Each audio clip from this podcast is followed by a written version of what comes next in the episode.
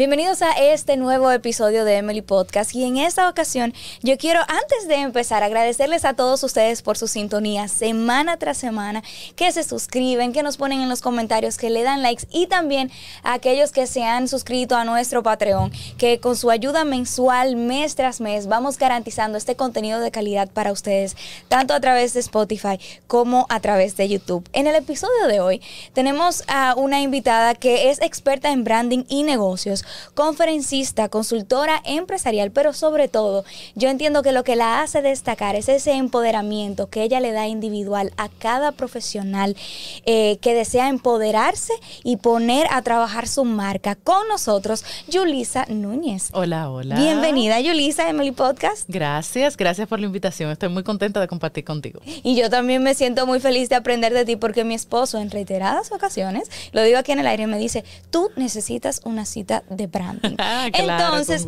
yo para poder entender a mi esposo, vamos a empezar por ahí. Muy bien. ¿Qué es el branding? El branding es un conjunto de acciones que cada uno de nosotros hacemos de manera intencional, de manera estratégica, para colocarnos en la mente de las personas que nos interesan. Ok. Ejemplo, marca personal es la huella que nosotros dejamos en el corazón de los demás para los que son románticos. Para los que son un poco más racionales es la percepción que el otro se crea de nosotros de forma natural, sin nosotros hacer ningún esfuerzo, ¿ok? Yo vengo, te conozco, comparto contigo y en base a lo que siento, a esa vibra que tengo contigo, me creo una percepción. Eso es marca personal. Ahora, branding es cuando tú de manera intencional saludas de una misma manera, te despides de una misma manera, siempre utilizas un olor característico, por ejemplo, siempre te llaman de la misma manera. O sea, cuando tú haces acciones estratégicas para que la gente diga de ti lo que tú quieres que se diga. Entiendo entonces que serían, eh, y tratando de desmenuzarlo un poquito, esas acciones que hacemos de manera intencional para trabajar esa percepción que los otros Tienen de nosotros. tienen de nosotros. Correcto. ¿Y de verdad en República Dominicana hay conciencia del branding o tú crees que estamos empezando? No, realmente conciencia de branding hay, pero para marcas comerciales.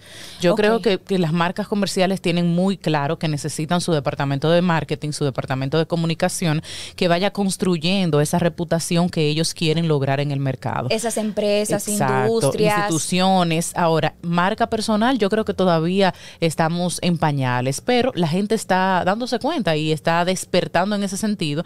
Y yo creo que sí, que vamos avanzando. Y, por ejemplo, ¿qué tipo de personas podrían enfocarse en marketing o tal vez existe algo- otras profesiones que no? Que se pueden en- enfocar en O sea, marketing. que podrían de alguna manera u otra potencializar o sacarle ventaja a esto del branding o tal vez otras que no lo necesiten tanto. No, yo creo que todos lo necesitamos porque cada día vivimos en un mundo más competitivo, hay más profesionales. Antes, por ejemplo, si tú te fijas, eh, la educación era un privilegio. Tú poder ir a, uni- a una universidad, tener una maestría o tener años de experiencia era un privilegio del cual no todos gozábamos. Pero ya hoy no.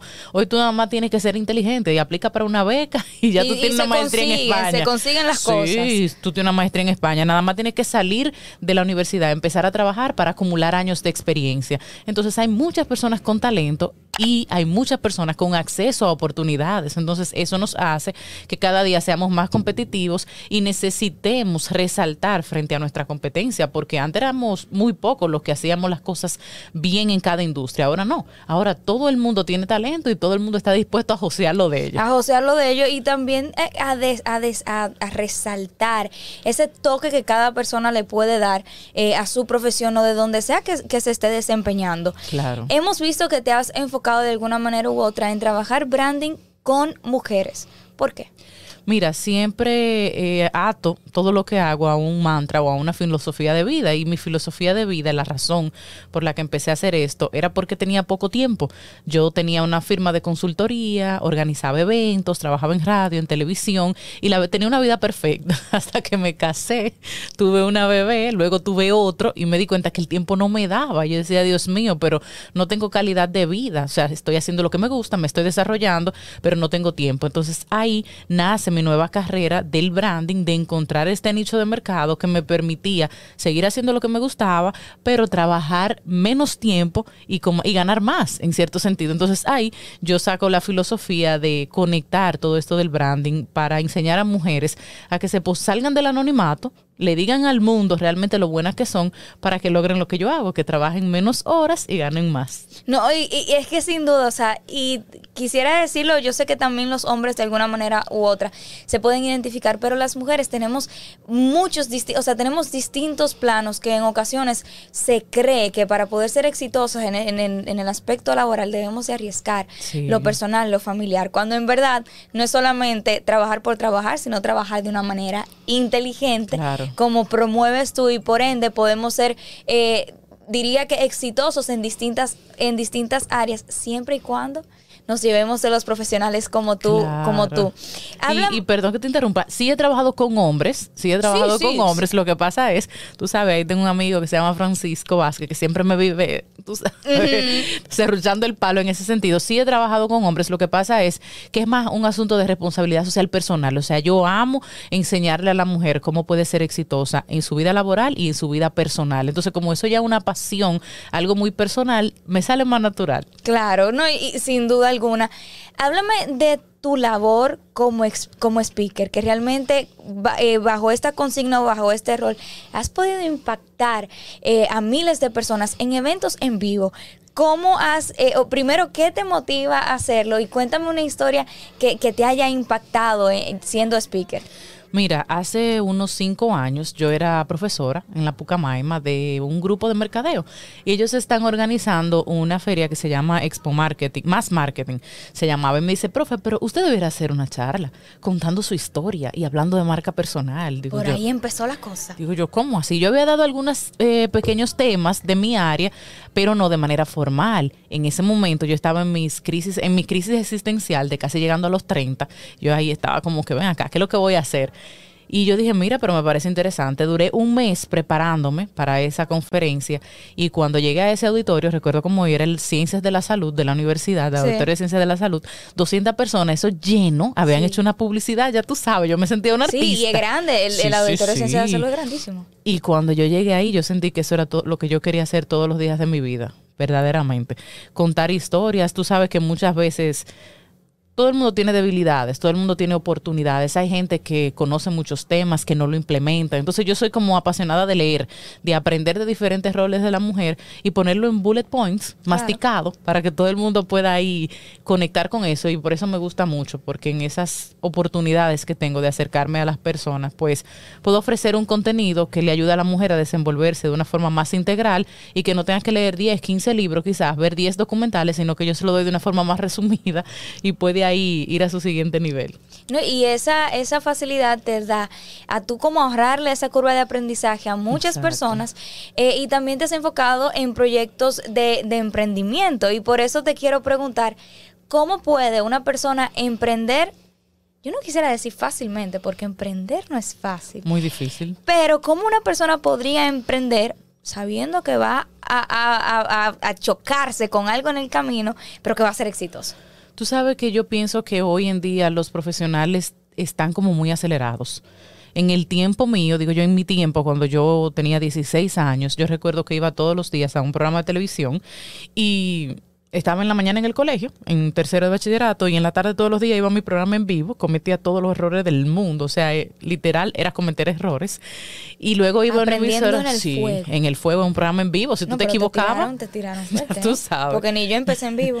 yo iba, yo estaba haciendo un curso de oratoria que me ofrecieron una beca en el colegio donde yo estaba, y el director me dice, Yulisa, usted tiene habilidades para la comunicación. Y yo, yo, a mí no me gusta eso. Y él, sí, sí, sí, le voy a regalar una beca. Me regaló una beca, fui al instituto y a las dos semanas me dijeron, ay, mira, pero falta una presentadora en un programa. ¿Qué tal si tú? Y yo, yo, claro, vamos. Oportunidad tras oportunidad, señor. Vamos, totalmente. O sea, yo creo que yo de 18 años de carrera que yo tengo profesional, monetizando, yo creo que tengo como cuatro años.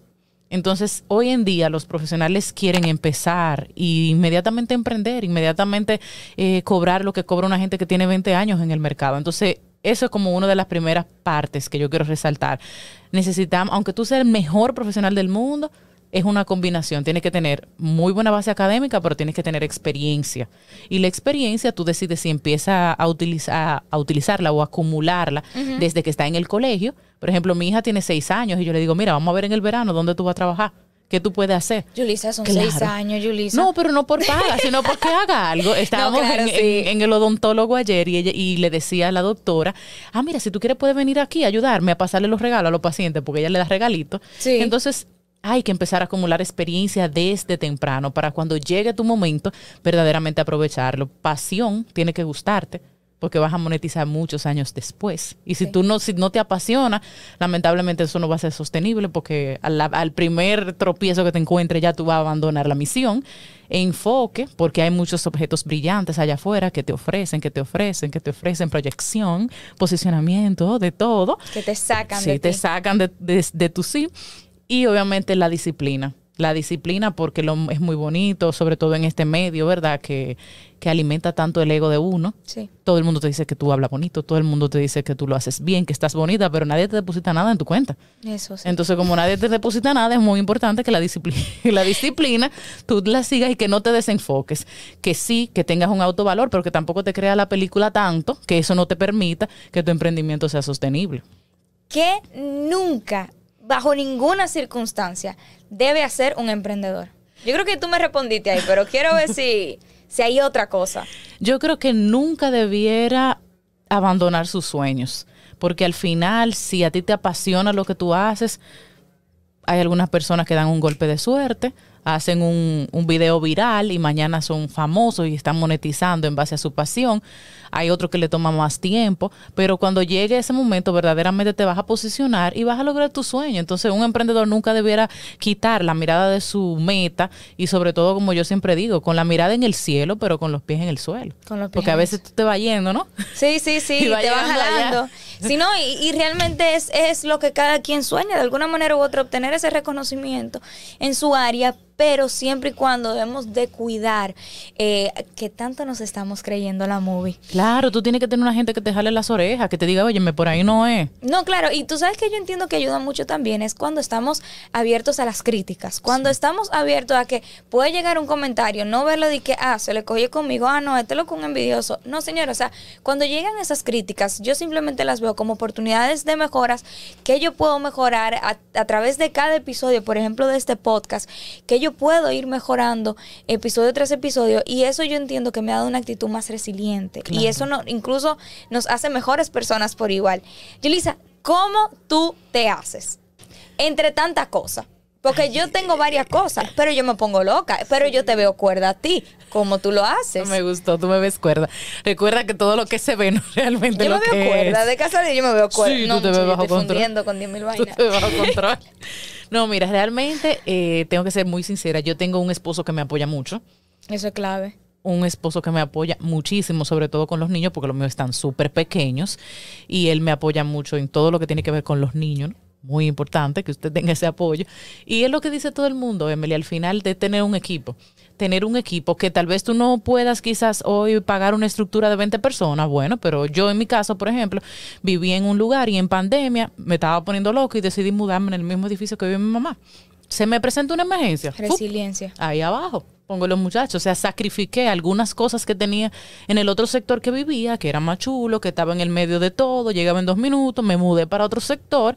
Quizá no estoy donde estaba antes, pero tengo a mi mamá abajo, tengo a mi hermano arriba, que cualquier cosa me ayuda. Sí, sí, se ayudan entre sí, tú también a ellos. Claro, tengo personas, por ejemplo, que a veces quizás no son tan necesarias. Alguien diría, wow, pero mira, quizás en, en lugar de tú irte de viaje, estás pagando dos personas en este sentido. Y yo, bueno, pero eso es lo que me permite que día a día yo pueda cumplir con mis roles. Entonces yo tengo un equipo muy amplio, no solamente de empleados, sino de personas que yo le voy echando agüita y le voy dando abono para que estoy ahí cuando ellos me necesiten, para cuando yo los necesito, que también ellos estén.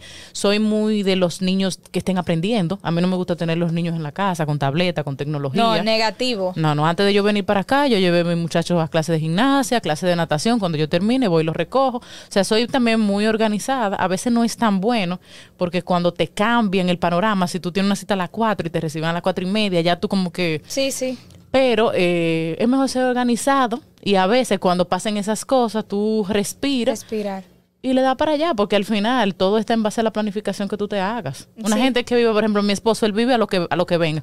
Me dice, ay, Yulisa, que yo no puedo contigo, porque tú, si, si yo voy a salir, por ejemplo, me dice, ay, ¿tú crees que tú puedes pasar? Y yo no. No, porque es que yo tengo, imposible, porque es que yo tengo 10 minutos para llegar donde yo voy. Sí, no, te ¿Tú entiendo. entiendes? Pero al final no es una combinación de tener gente que te apoye y de tú estar para cuando esa gente también te necesita. A veces yo he tenido gente que me piden, ya tú sabes. Sí, Hay no, gente y- que uno le da un año sabático, vete y respira por un mes. No, no, sin duda. El, el trabajo colaborativo de ambas vías.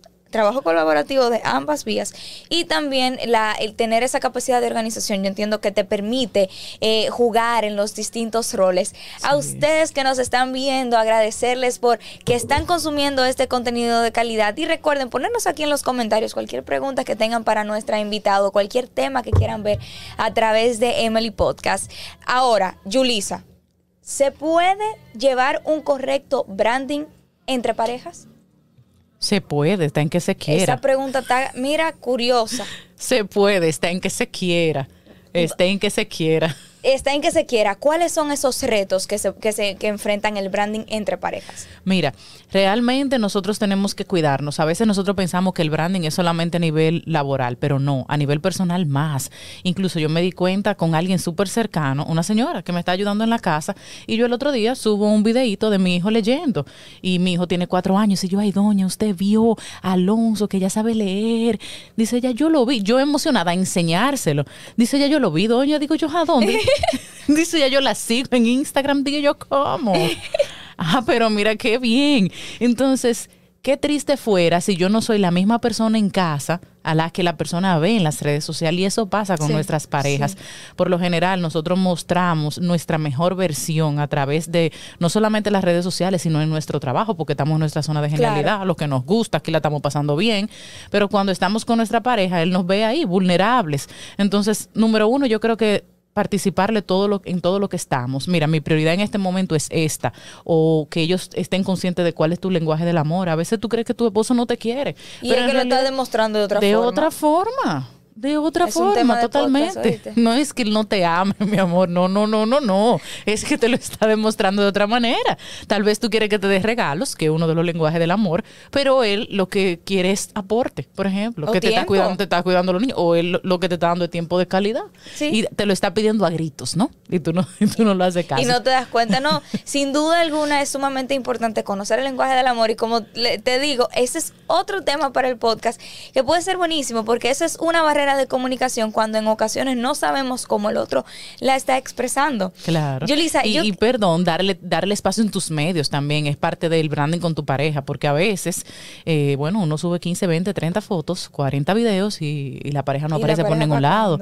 Exacto. Tú, tú sabes que, eh, y ahí hago la anécdota brevemente, yo estaba en un congreso de comunicación política, yo trabajo política por otro lado, los pluriempleos, eh, y básicamente el- una, de, una de las speakers decía, la primera dama comunica más que el, que el pre- que el presidente en muchas ocasiones, o sea que la figura al lado de la pareja también se debe de cuidar. Totalmente. Yulisa, para aquella persona que quiera enfocarse en su proyecto de emprendimiento o en su carrera de marca personal, vamos a darle esas cinco pautas con las que podría iniciar y luego, claro, apartar su cita con Yulisa. Claro que por- sí. Pero vamos a echarles agüita. ¿Cuáles No. son esas pautas? Número uno, el autoconocimiento. Yo creo que conocernos a nosotros es clave, porque a veces nosotros estamos enfocando nuestro proyecto por una dirección cuando verdaderamente nuestro talento, nuestra zona de genialidad es otro. Entonces, hacer ese trabajito de autoconocimiento es como lo número uno, saber qué te motiva. Hay gente que le motiva el dinero, pero hay otra persona que le motiva ayudar. Tú me dices, ay, mira, Yulisa, se me presentó algo. ¿Tú crees que me puedes ayudar en, a cubrirme el podcast esta semana? Yo quizás lo que mi, si mi motivador es el aporte, ven, ay, claro que sí, pero el que sea el motivador el dinero, tú dices, ¿cuánto tú me vas a pagar? ¿Entiendes? Entonces, ese proceso de autoconocimiento, si tú tienes claridad, tú te puedes mover donde sea. Es el Claro. número uno. El número dos es conocer tu mercado. Hay gente también que se introduce en un mercado que no lo conoce, le está dando a su audiencia algo que esa audiencia no quiere. Tú no le puedes hablar, por ejemplo, a un hombre de cosas que la mujer no le interesa. Claro. Entonces tienes que conocer tu mercado. Número tres, prepararte. Prepararte y tener un equipo. Un equipo de una agencia de marketing digital que haya que pagarle dos mil dólares al mes. No. Puede ser un amigo que sepa de diseño gráfico. Puedes comprarte un curso de 14 dólares para que aprendas a utilizar En Coursera Canva. hay muchos cursos En de eso. Coursera tú te compras un cursito y tú aprendes, ¿ok? Entonces te preparas a nivel de identidad gráfica. Número cuatro, te proyectas. Te proyectas, hay que hacer entrevistas, hay que venir al podcast de Emily, hay que, hay que ir a televisión, aunque a veces la gente no le guste, porque la gente no le gusta a veces por el tiempo o a veces por el ego, porque entiende que, que se está convirtiendo en influencer, pero no, al final tú lo que estás traspasando tu legado, tú sabes. Claro. Y número cinco, hacerlo sostenible, porque al final es muy bueno un día, otro, pero si eso no es sostenible en el tiempo, si mañana yo no sé de Emily, fue como que no hicimos Llegó nada. y se fue como si nada. Exactamente. Así es, apostando siempre a la larga.